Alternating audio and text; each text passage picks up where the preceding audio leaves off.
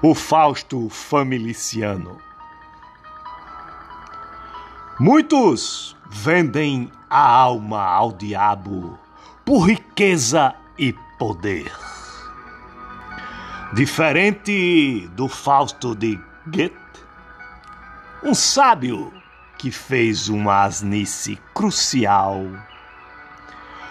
Um certo paraquedista se destaca pela constância na burrice essencial. Mas parece ter feito o mesmo pacto de incomensuráveis consequências.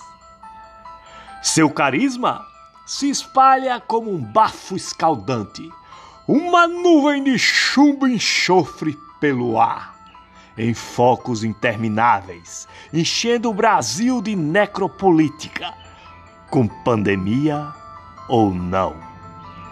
Encanta com qualquer cloroquina, mentira ou impropério. Mesmo quando diminui as mulheres, recebe uma grande parcela dos seus votos. Discrimina os nordestinos e ganha admiradores na região. Diz que no quilombo a medida é a arroba. O sufrágio contempla com algumas escolhas negras. Distrata os desempregados, vira o seu padroeiro, xinga os gays e ganha fãs entre eles. Seus crimes e rachadinhas não ofendem nem os jacobinos lavajatistas. O mundo, ou melhor, o seu submundo, curva-se aos seus pés. Trancam-se processos, fecham-se coafes.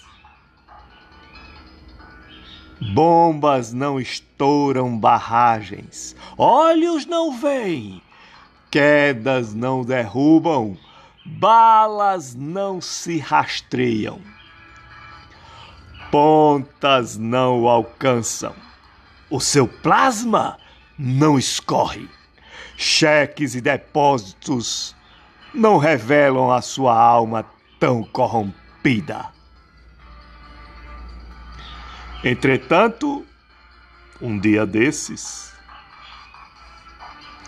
o Sete Peles aparece para cobrar o contrato, selado com muito sangue.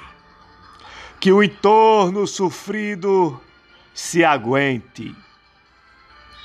André R. de Miranda, Aparições Literárias.